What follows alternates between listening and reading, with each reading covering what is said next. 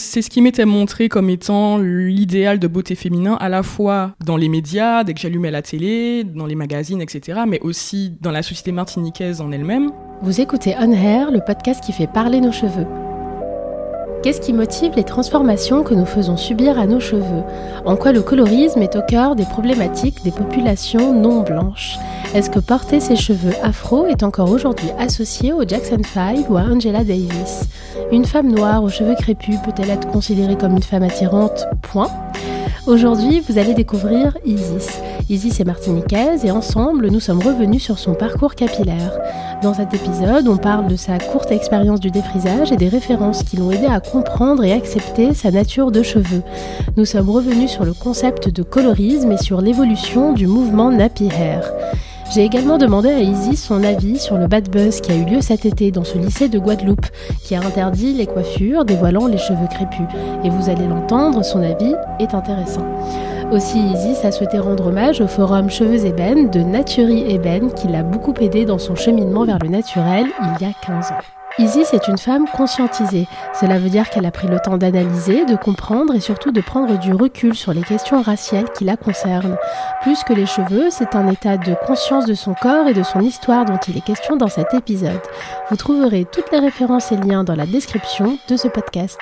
Bonne écoute alors, euh, mon type de cheveux, c'est compliqué parce que euh, les, les, cheveux crépus et bouclés texturés, comme on dit en général, sont classifiés suivant une typologie euh, qui va de 3A, euh, je crois, à 4C. Euh, même de 2, je crois. Ça commence Alors, je crois qu'à 2, c'est, on est encore dans les cheveux voilà, plutôt ondulés, mais vraiment le, domaine du bouclé du crépus commence à partir de 3. 3 voilà, voire même plutôt 3B, jusqu'à 4C, qui est censé être le type de cheveux le plus crépus, donc avec la boucle la plus resserrée. Et moi, je pense que je depuis, euh, plus de, depuis maintenant presque 15 ans que j'ai les cheveux naturels, j'ai jamais réussi à vraiment identifier à, quelle catégorie j'appartenais. Je pense que je dois en avoir bien trois ou quatre différentes sur la tête, allant du, oui, du 3B au 4B, je pense. Mais euh, voilà, globalement, mes cheveux sont. Euh, ce que je dirais en premier, c'est qu'ils sont noirs d'un noir assez intense. C'est quelque chose que je que j'apprécie beaucoup chez eux. Ils sont plutôt long, mi-long. Il m'arrive à peu près à. Enfin, quand ils sont détendus, il m'arrive à peu près euh, à la poitrine pour l'instant. Quand ils euh, se frisent et qu'ils gonflent, euh, il m'arrive aux épaules. Ils sont assez ouais, fournis, volumineux. là, en ce moment, je les porte démêlés. Donc, ils gonflent voilà, en boule afro assez cotonneuse, on va dire. sinon, mes cheveux bouclent aussi assez facilement quand je les mouille. Voilà, donc des cheveux très versatiles, comme, euh, comme beaucoup de cheveux crépus en fait. Et tu, as, euh, tu portes actuellement des cheveux euh, naturels, c'est-à-dire qui ne sont pas transformés mhm. par aucun procédé chimique. Mm. tu les as toujours portés au naturel? Non, je les ai presque toujours portés au naturel, on va dire, même si il y a eu une phase qui a duré à peu près un an et demi donc de mes 12 ans à peu près, enfin je, rentre en cinquième, en classe de cinquième au collège, jusqu'à euh, le début de l'année de troisième. Donc un an et demi, presque deux ans, où je suis passée par la case Wave, donc euh, qui est euh, qui est un défrisage censé être un peu moins un peu moins radical que le défrisage classique, mais bon au final c'est quand même un défrisage qui altère la nature du cheveu, qui est à base de soude. Donc voilà, c'est une période qui a duré de mes 12 ans à mes 14 ans à peu près. Euh, mais euh, en dehors de ça, euh, non. Enfin, à, partir de mes 14 ans, je suis revenue au naturel et je n'ai jamais. I never looked back. Et pourquoi avoir cédé au défrisage à 12 ans? Alors, donc moi, j'ai grandi en Martinique, où je suis née, où voilà, j'ai mes racines, ma famille. Il faut dire qu'à l'époque, donc on était au début des années 2000, du coup.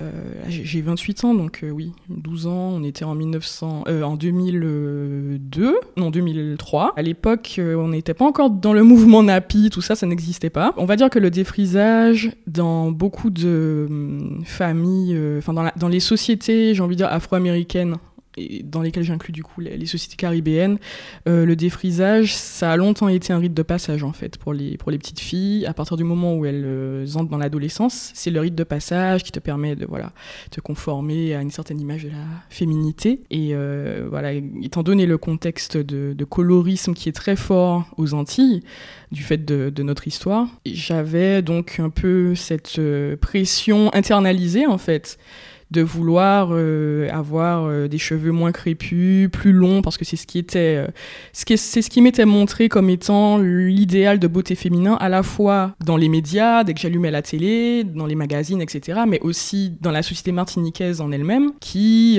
voilà, est structurée suivant une échelle de beauté coloriste qui valorise, enfin, qui, qui stigmatise le cheveu crépus et la peau noire foncée et qui idéalise, euh, alors je ne dirais peut-être pas la peau blanche et le cheveu lisse, c'est plus complexe que ça, c'est du colorisme. Donc ce qui est idéalisé, c'est plutôt euh, euh, le métissage, donc ce qu'on appelle chez nous la, la mulâtresse en fait. Donc avec cette peau claire, caramel, les cheveux ondulés, longs. voilà, l'idée étant de se rapprocher le plus possible du blanc, même si ce n'est pas pas formulé explicitement comme ça en fait, c'est vraiment dans l'inconscient collectif. Mais euh, voilà, du coup, à 12 ans, euh, je voulais euh, affirmer ma féminité, en fait, et puis tout simplement me rendre plus belle. Bien que, voilà, à l'époque, je ne pense pas que j'étais consciente de ça, enfin, que c'était ça ma vraie motivation. Pour moi, enfin, la motivation que tout le monde donnait, c'était, oui, les cheveux crépus, c'est dur à coiffer c'est voilà chez nous on dit chivé grainin c'est des cheveux rêches c'est dur à coiffer donc euh, non non si je fais un défrisage c'est pas du tout parce que je suis complexée par ma nature de cheveux. Non non non c'est parce que c'est c'est pour l'entretien pour faciliter l'entretien etc mais bon après euh, une certaine période de comment dire d'introspection où j'ai cherché à être vraiment honnête avec moi-même sur euh, quelles étaient mes réelles motivations je n'ai pu que me rendre à l'évidence que voilà ça n'avait rien à voir avec une histoire de Enfin, c'était pas du tout pour l'entretien, pour faciliter la coiffure. De toute façon, la le, coiffage des cheveux crépus n'est pas compliqué en soi. Il suffit d'avoir les bons, le bon matériel, les bonnes techniques, les bons produits. Donc c'était le problème n'était pas mes cheveux, le problème était qu'on ne m'avait pas éduqué, on m'avait pas appris à prendre soin de mes cheveux correctement. Et voilà, en réalité, la vraie motivation, c'était plutôt euh, que j'étais, j'avais internalisé ce rejet de euh, ce qui, de mes attributs physiques qui faisaient de moi une femme noire, tout simplement. Est-ce que des, euh, les femmes de ton entourage se défrisaient ou avaient euh, recours justement à ces euh, waves autour de toi? L'immense majorité des femmes qui avaient des cheveux crépus autour de moi, oui, se défrisaient les cheveux à partir du moment où elles devenaient adolescentes ou adultes, oui. C'est ce fameux passage, ce rite, quoi. C'est ça c'est ce qui marque ton entrée dans la féminité en fait. Euh, mon entourage proche, c'est-à-dire les femmes de ma famille, ne se défrisaient pas pour la simple et bonne raison que euh, ma famille est plutôt, euh, plutôt les, femmes de ma famille sont plutôt très claires de peau en général, avec des cheveux qui ne sont pas très crépus, voire pas du tout crépus. moi, je suis clairement la plus, voilà, la plus foncée de ma famille, en tout cas parmi les plus foncées. Parmi mes cousins cousines, j'étais clairement la plus foncée, avec la texture de cheveux la plus crépue. Euh, donc je pense que oui, ça a joué aussi de voir que... Euh, enfin, je n'avais pas en fait au final dans ma famille proche, et en particulier mes tantes, ma mère, je n'avais pas d'exemple d'une femme qui aurait des cheveux crépus, dont elle aurait été fière, qu'elle euh, qu'elle porterait naturellement. Je n'avais pas ce, ce genre d'exemple de, autour de moi. Donc très naturellement, à l'âge de 12 ans, ça te paraissait normal de passer par... Totalement. Par ce, par ce défrisage. Et donc tu me disais avoir eu cette prise de conscience à l'âge de 14 ans. Mhm. Euh, c'est jeune. Tu étais encore adolescente finalement. Mhm. Il y a eu un déclic. Hein. oui, il y a eu un déclic. Euh, ça peut paraître un peu bizarre à dire, mais le déclic, ça a été que je suis tombée sur un bouquin qui s'appelle Nation nègre et culture d'un historien sénégalais qui s'appelle Cheikh Anta Diop, euh, qui est voilà l'une des plus grandes figures intellectuelles africaines du XXe siècle. Euh, qui a consacré sa vie, donc c'est un historien qui a été surtout actif dans les années 50-60, qui a consacré sa vie à hum, mettre à jour l'origine, euh, enfin le, fait que la civilisation égyptienne antique était profondément africaine. Donc il a, il a voilà, écrit du coup ce livre qui est son plus connu, Nation d'agriculture, et en fait en lisant ça, donc je suis tombée là-dessus, je sais pas, je, je me rappelle même plus, peut-être que c'était dans la bibliothèque de mon père, ou je, ne sais, je sais plus, mais euh, ça m'a passionnée et c'était en fait, je pense que c'était la première fois dans ma vie que je prenais conscience que mon histoire en tant que noir n'avait pas commencé avec l'esclavage, qui avait donc des civilisations africaines qui préexistaient au contact avec l'Europe et qui avaient été grandioses, parmi lesquelles la civilisation égyptienne antique, mais pas que. Ça a été un peu ma porte d'entrée vers euh, voilà découvrir l'histoire de, de l'Afrique sous un jour, voir l'Afrique sous un jour positif et grandiose. Et à partir de ce moment-là, ces cheveux crépus qui, qui sont en fait ce ce reminder de mes origines africaines n'était plus un sujet de honte, bien au contraire, parce que pour la première fois, je voyais l'Afrique et mon rattachement à l'Afrique avec fierté. Et c'est à partir de ce moment-là que j'ai commencé à sérieusement m'interroger sur mais, le, pourquoi de ce défrisage. Et voilà, je me rappelle que c'était un peu, compliqué parce que j'arrêtais pas de poser des questions autour de moi à ma mère, à mes amis, genre mais vous pensez vraiment que le défrisage, c'est, enfin je, je me rappelle que j'essayais beaucoup de, comment dire, enfin j'avais du mal à m'admettre à moi-même que euh, je faisais ça par complexe en fait. Et du coup, je pense que j'essayais de me rassurer en discutant avec d'autres gens qui le faisaient et en essayant de voir si c'était conciliable de se, continuer à se défriser les cheveux comme je le faisais, mhm. tout en étant fier d'être noir, tout en voilà. Et plus ça allait, et plus plus je voyais une contradiction en fait inhérente à ça. Et c'est à ce moment-là que j'ai décidé d'arrêter. Après, j'ai. Alors, ce qui a. Voilà. ta Job, ça a été le, le déclencheur. Après ça, j'ai lu un livre d'une sociologue martiniquaise qui est assez connue dans la communauté des naturels, qui s'appelle Juliette Smeralda, et à qui il faut rendre vraiment hommage parce que c'est, euh, ça a vraiment été une pionnière en fait dans le monde francophone. Euh, et donc elle avait écrit un livre à l'époque qui s'appelait euh, Peau noire, cheveux crépus, histoire d'un stigma. Enfin, je me rappelle plus exactement, mais c'était Peau noire, cheveux crépus. Mhm. Et c'était vraiment une analyse en fait de l'origine du stigma. En fait, elle, elle, démontrait vraiment sur une analyse qui allait sur plusieurs siècles, depuis la période de l'esclavage jusqu'à aujourd'hui, comment le colonialisme et l'esclavage ont rattaché le cheveu crépus et la peau noire à l'esclave et comment est-ce qu'il y a eu ce conditionnement du coup d'associer ces attributs-là à l'esclave et donc à une image de voilà de pauvreté, de saleté, de une image à laquelle personne n'a envie de se rattacher au final. Euh, et comment c'est devenu, euh, comment le, par, opposition, le cheveu lisse, la peau claire sont devenus l'incarnation de la beauté a fortiori de la beauté féminine. Donc elle a vraiment déconstruit tout ça. Et ça m'a fait beaucoup de bien de lire ça à l'époque et ça m'a vraiment ouvert tout un, champ de, voilà, de réflexion. Et, et à partir de là, c'était plus possible pour moi de continuer à aller chez le coiffeur tous les, tous les 3-4 mois et de mettre cette crème nauséabonde sur mon crâne.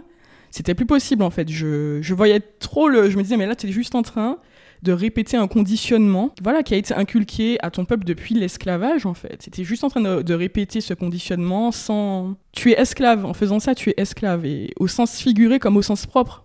De voir euh, aller chez le coiffeur tous les trois mois, tous les mois même pour certaines femmes, euh, dépenser des sommes euh, faramineuses, se brûler le cuir chevelu, se mettre de la, de la soude sur le, le cuir chevelu, qui est pourtant la peau la plus fine du corps humain, et juste en dessous, vous avez la boîte crânienne, donc les conséquences sont, même, sont, euh, terribles. Les conséquences sont terribles. Mm. C'est un, un, vrai esclavage, en fait. En tout cas, c'est comme ça que je, que je l'ai vu. Et à partir de là, voilà, c'était plus possible de retourner en arrière. Et là, tu as arrêté. Tu as arrêté. Et euh, comment a réagi ta famille? Oh mon Dieu. Euh, bon, ma famille.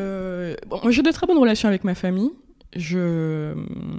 Voilà, j'ai de très bonnes relations avec ma famille. ma mère Bon, je me rappelle que ma mère, elle était un petit peu sceptique au départ, mais surtout qu'elle n'était pas vraiment concernée au final, puisque comme je te l'ai dit, elle n'a pas les cheveux vraiment crépus et elle ne se les défrise pas. Mais bon, en tout cas, elle m'a soutenue. Euh, bon, ma grand-mère, euh, ouais, très sceptique. Des, bon, des petites remarques. La première fois que je suis sortie avec une boule afro, qui était bon très volumineuse voilà des petites remarques euh, un peu voilà. Pas méchantes mais ouais des petites remarques un peu euh, on sentait un petit peu on sentait que peut-être ils étaient un petit peu déstabilisés surtout qu'à l'époque encore une fois c'était pas du tout quelque chose de commun de voir des femmes avec leurs cheveux crépus euh, comme ça naturels en plus coiffées en afro.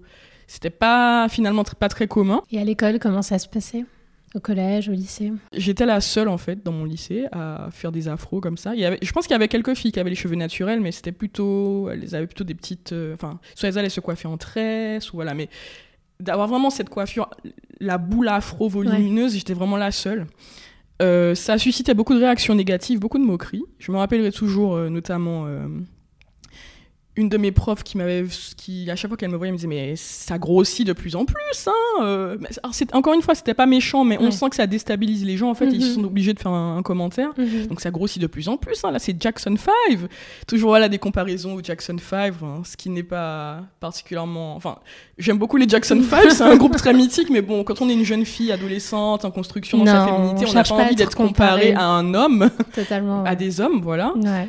Euh, et puis. Oui, parce que euh, finalement, c'est la remise en cause de la féminité. Exactement. Ce qui est central cette- dans la stigmatisation du cheveu crépus féminin, c'est vraiment ça le, le, le, le nœud du le Mm. nœud du problème. Puis voilà, en cours euh, aussi, je me rappelle des les garçons qui euh, jetaient des petites boulettes de papier dans mon afro, et puis ça ça restait coincé dans l'afro en fait. Et après ils étaient morts de rire, et je devais vraiment me défendre moi-même en fait, parce que le le prof ne m'avait pas défendu, ne voyant peut-être pas euh, le problème et Mhm. l'humiliation Mhm. symbolique qu'il y avait derrière ça, à, à essayer de faire, de, de, de me faire comprendre. Au final, ce geste-là, ça me faisait comprendre que mes cheveux, c'était pas vraiment des cheveux en fait, c'est un truc drôle euh, dont on peut se moquer. Euh, ah, regardez, haha, les boules de papier, elles tiennent, ça tient en équilibre dans ses cheveux, quoi. C'est pas des cheveux, tu vois, Mhm. c'est des, c'est des, des poils. Enfin, je Mhm. sais pas ce que c'est, mais c'est, il y a vraiment cette cette stigmatisation en fait du cheveu au point où c'est même plus c'est même plus un cheveu, c'est même plus considéré comme un cheveu. Après j'avais eu quand même une bonne expérience dont je me rappelle jusqu'à aujourd'hui. C'était en classe de terminale, mon prof de philo qui un jour me voit arriver avec mon afro. Donc moi j'étais vraiment euh, l'irréductible hein, avec mon afro. Plus j'avais des moqueries, plus ça me fortifiait en fait. Je me disais mais non mais t'as une mission, t'as une mission à accomplir. Plus, plus il se moque et plus ça veut dire que t'es en train de faire quelque chose qui a du sens en fait. Et donc je reviens avec mon afro et là le prof de philo qui me voit et qui me dit mais ah mais c'est fou hein, cette coiffure, c'est plus c'est vrai que depuis les années 70-80 on voit plus tellement de femmes avec des afros comme ça, hein, c'est génial, ça me fait penser à Angela Davis. Mhm.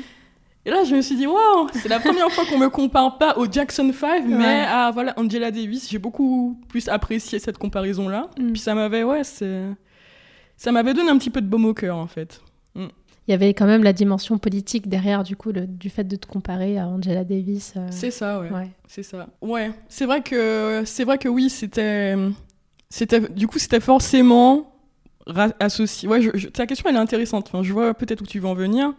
C'est vrai que quand on me comparait au Jackson 5, finalement, c'est le domaine du, du divertissement, c'est le l'entertainer, etc. Donc le noir qui est toujours vu comme euh, Le pas, showman, euh, quoi. voilà le showman, Mm. pas, pas qui peut pas être euh, en tout cas tu- en tant que femme noire avec un afro, tu peux pas être perçue comme une femme féminine, Séduisante et sexy. séduisante, voilà, c'est forcément dans le domaine du voilà, l'entertainment. Euh, ou alors, à l'inverse, ce sera associé à quelque chose de politique et de revendicatif. Et c'est vrai que je pense que je pense qu'on a quand même évolué par rapport à ça parce que ça c'était dans les années 2000, on était en, quand j'étais en terminale en 2008.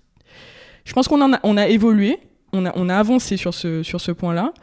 Euh, mais en tout cas, à l'époque, j'étais peut-être pas encore vraiment consciente du fait que c'était important aussi que le cheveu crépus puisse être normalisé et qu'il puisse être perçu comme juste un cheveu tout simplement normal et féminin ou professionnel ou que sais-je. Pour moi, c'était tellement politique en fait ma démarche euh, que voilà, je voyais pas d'autre façon de porter mon cheveu que de façon politique au final. Tu venais aussi de, de découvrir ses écrits, t'étais, euh, tu, tu construisais ta vie de Je jeune pense que adulte. j'étais aussi. moi-même dans ce processus, enfin ce- cette revendication extérieure. Finalement, c'était le reflet de ce qui se passait à l'intérieur de moi. C'est-à-dire que moi-même, j'étais, je pense, encore dans un processus à me fortifier moi-même, à me, à me déconditionner moi-même. Et ça, ça prend du temps en fait, et ça prend beaucoup d'énergie de, de déconstruire un conditionnement. Enfin, que tu as reçu depuis euh, ta naissance, enfin pendant tant d'années, mais même avant ta naissance en fait. C'est un conditionnement qu'on hérite de génération en génération Mhm. depuis quasiment trois siècles.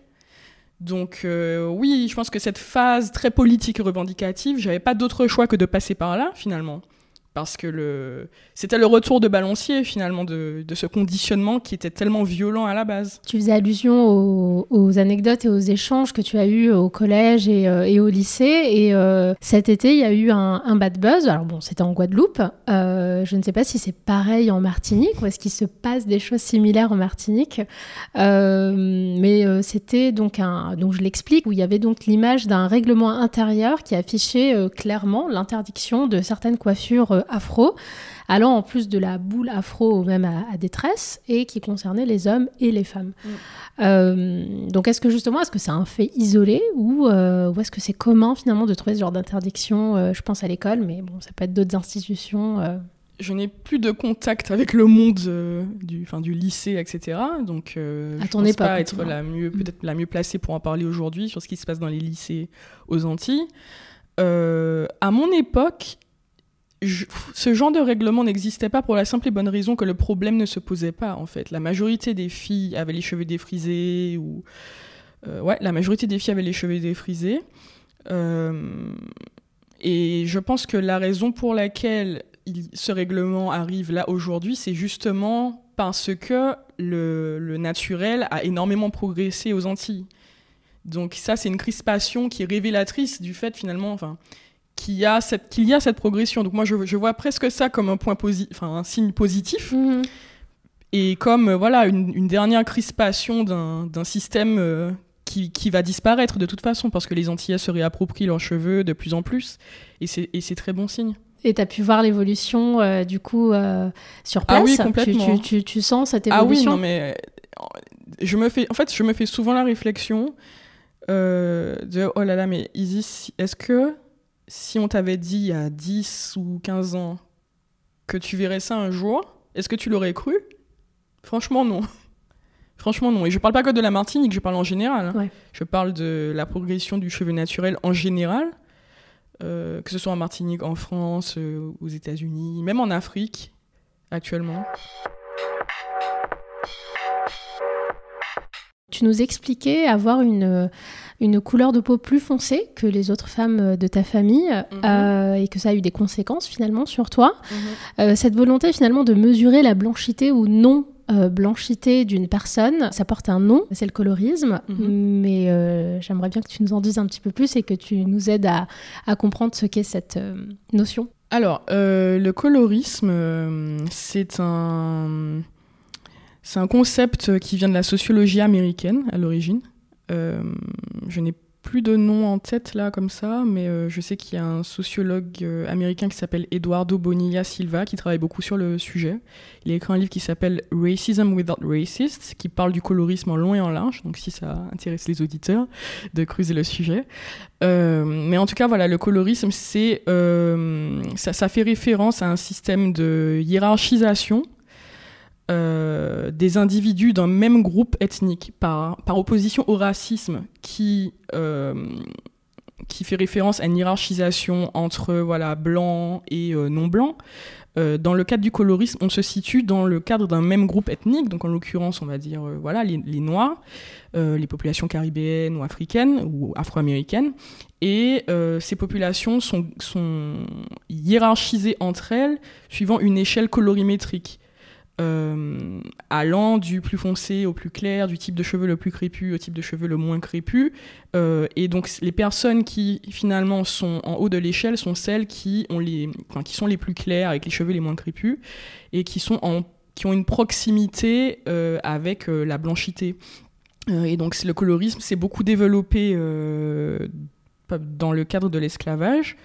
Euh, puisque le, fait d'avoir des attributs qui rapprochaient phénotypiquement du blanc conférait un avantage qui était euh, pas juste esthétique en fait, mais qui conférait un avantage bien réel, bien tangible dans, des sociétés intrinsèquement racistes qui étaient euh, fondées sur la domination du noir. Donc dans ces sociétés-là, voilà, plus vous vous rapprochiez phénotypiquement du blanc, plus vous aviez des avantages économiques, des avantages en termes de voilà de euh, enfin dans, tous les domaines au final. Et euh, cette hiérarchisation continue aujourd'hui.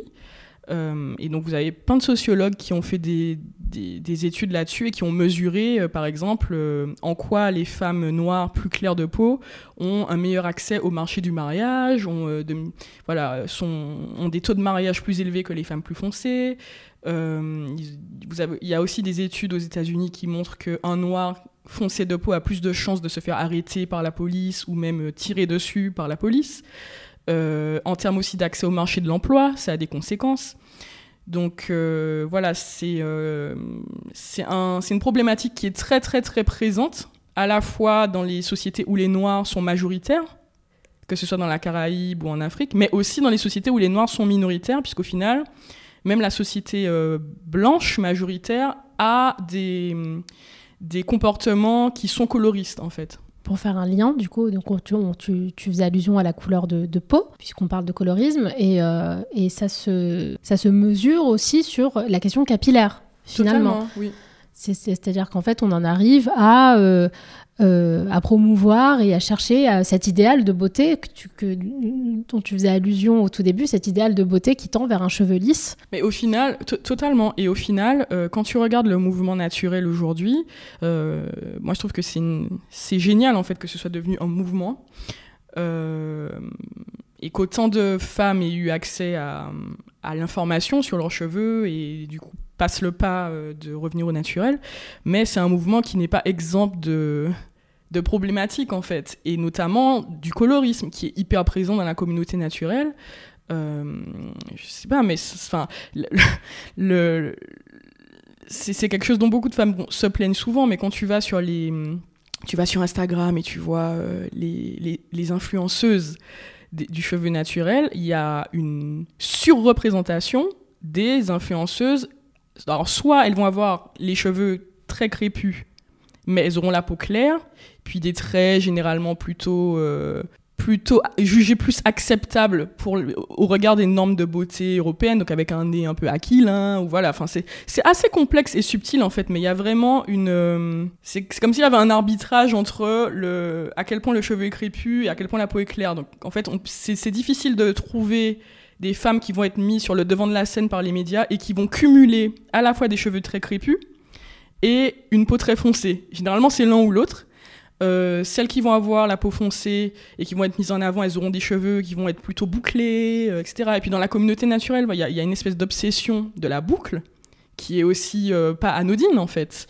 parce qu'au final, tout le monde veut revenir au naturel, avoir des cheveux crépus, mais c'est pas n'importe quel type de cheveux crépus qu'on veut. On veut le cheveu mhm. crépus qui boucle, qui gonfle pas trop non plus. Mais voilà, le cheveu crépus 4C, le, plus crépus, celui qui, ne boucle pas, qui gonfle, etc., il n'est pas, pas aussi valorisé que le cheveu crépus qui lui boucle. Et... Voilà, donc au final, même si on a progressé, et que le cheveu crépus est de plus en plus accepté, il y a quand même des nouvelles hiérarchies qui se recréent. Et ça, c'est vrai que c'est très problématique en fait et qui exclut du coup une partie euh, de la population qui Il y a de nouvelles euh, hiérarchies de beauté qui se recréent alors même qu'on est passé au naturel. Mm. Et ça, ça c'est une anecdote qui me vient là en tête, mais qui est très parlante pour moi. À l'époque, où je suis revenue au naturel. Donc il y avait beaucoup de femmes qui portaient des perruques. Alors pas aux Antilles, la, perruque ça n'a jamais été quelque chose de très répandu aux Antilles, mais plutôt chez les femmes africaines ou d'origine africaine. Donc qui portaient des perruques qui imitaient la texture du cheveu caucasien, donc plutôt lisse ou voilà, ondulé, euh, mais voilà, plutôt cheveux européens. Maintenant que le mouvement nappy a explosé, on voit de plus en plus de perruques qui sont commercialisées qui imitent la texture du cheveu crépus un truc qui, qui, était inimaginable avant. Donc on mhm. pourrait, on peut voir, on peut décider de voir ça comme un progrès en se disant bon, certes, on porte des perruques, mais au moins c'est plus une perruque pour singer la texture de cheveux de d'un voilà, qui, une texture de cheveux extérieure qui est jugée supérieure. Mhm. C'est au moins c'est notre propre texture de cheveux qu'on imite. Mais d'un autre côté, ça fait quand même se poser des questions sur euh, la raison pour laquelle il faudrait absolument que nos cheveux crépus soient longs et d'une certaine texture, euh, voilà, très bouclés, etc., pour être jugés acceptables. Pourquoi est-ce qu'une femme noire, à l'heure actuelle, qui a les cheveux crépus naturels, mais qui sont courts, très crépus, courts, euh, voilà, pourquoi est-ce qu'elle peut être jugée belle et parfaite telle qu'elle est? Pourquoi est-ce qu'il faut qu'elle euh, rajoute des extensions, etc. Pour gagner en volume et en Finalement, on n'est pas hmm. complètement, on a avancé, mais on n'est pas complètement sorti du conditionnement du, de, la, de, la, dictature du lisse, enfin du long, pardon, on est sorti de la dictature du lisse, mais on n'est pas sorti de la dictature du long. Et euh, c'est vrai que là, crépu, aujourd'hui, ça,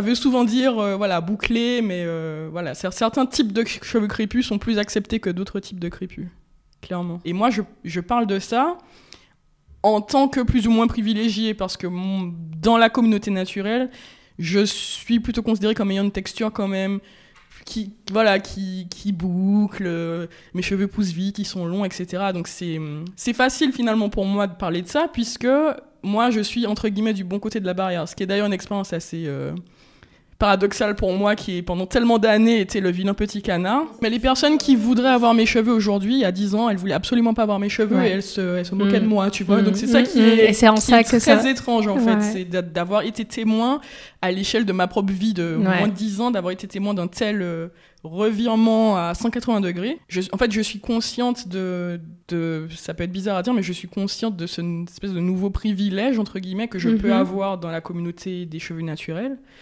et euh, et, et, je trouve ça super triste parce que j'aimerais juste qu'on arrive à un stade où euh, un beau cheveu ce sera euh, un cheveu naturel et sain tout simplement et qu'une femme qui a les cheveux très crépus et très courts puisse être considérée comme belle et voilà qu'il n'y ait plus de plus de gradation de hiérarchisation en fait Donc si on parlait maintenant de ta routine capillaire, comment entretiens-tu tes euh, cheveux? Quels produits tu Mhm. utilises Ou quelles techniques euh, tu as? Quels sont tes secrets pour avoir des belles boucles ou faire les coiffures que tu, que tu fais au quotidien? Et d'ailleurs, est-ce que tu tu t'amuses du coup avec tes cheveux? Tu fais différentes coiffures euh, beaucoup. Je m'amuse beaucoup et depuis euh, depuis le début depuis toujours. Je- J'adore tester des nouvelles coiffures, j'adore, ouais, je m'amuse beaucoup, je change tout le temps de tête aux grandes dames de... enfin, quand je bossais euh, en, en cabinet, mes collègues euh, qui me voyaient arriver, et qui, qui avaient toujours un petit moment de stupeur, euh, genre, mais est-ce que c'est la même personne ou... Ce qui me faisait beaucoup rire en douce. Mais moi, mon... Moi, je, je, je suis une partisane de la simplicité, en fait. Donc, euh, en termes de routine, euh, j'aime beaucoup prendre soin de mes cheveux parce que c'est vraiment un moment où. C'est comme de la méditation, en fait, pour moi. C'est un moment de self-care. C'est un moment qui me relie aussi à une longue tradition. Enfin, c'est tellement central dans les traditions africaines, en fait, et, du coup caribéennes par extension. Le soin du cheveu, généralement, c'était voilà, un truc entre femmes, la mère qui s'occupe de la fille, etc. Donc, c'est vraiment un moment pour moi à la fois où je prends soin de moi euh, et où je, me, je, je m'ancre en fait dans cette tradition qui est multimillénaire. Mais euh, après, je suis pas non plus euh, la fille qui collectionne les, les produits, euh, les gammes, qui va sur YouTube pour regarder des tutos. Enfin non, il faut que ce soit simple et efficace. Du coup, mon produit euh, go-to, c'est le beurre de karité. Franchement, bientôt 15 ans de naturel et le beurre de karité n'a jamais été détrôné. Ça marche très bien, le beurre de Franchement, ouais. karité. Alors me voilà en plein montage à vous faire une petite apparition surprise car si Isis ne suit pas de tuto YouTube pour se coiffer, en revanche, son passage au naturel lors de son adolescence s'est fait grâce à l'ancêtre de YouTube et des réseaux sociaux, je parle bien sûr des forums. Nous avons poursuivi cette discussion par téléphone et je vous laisse l'écouter en parler.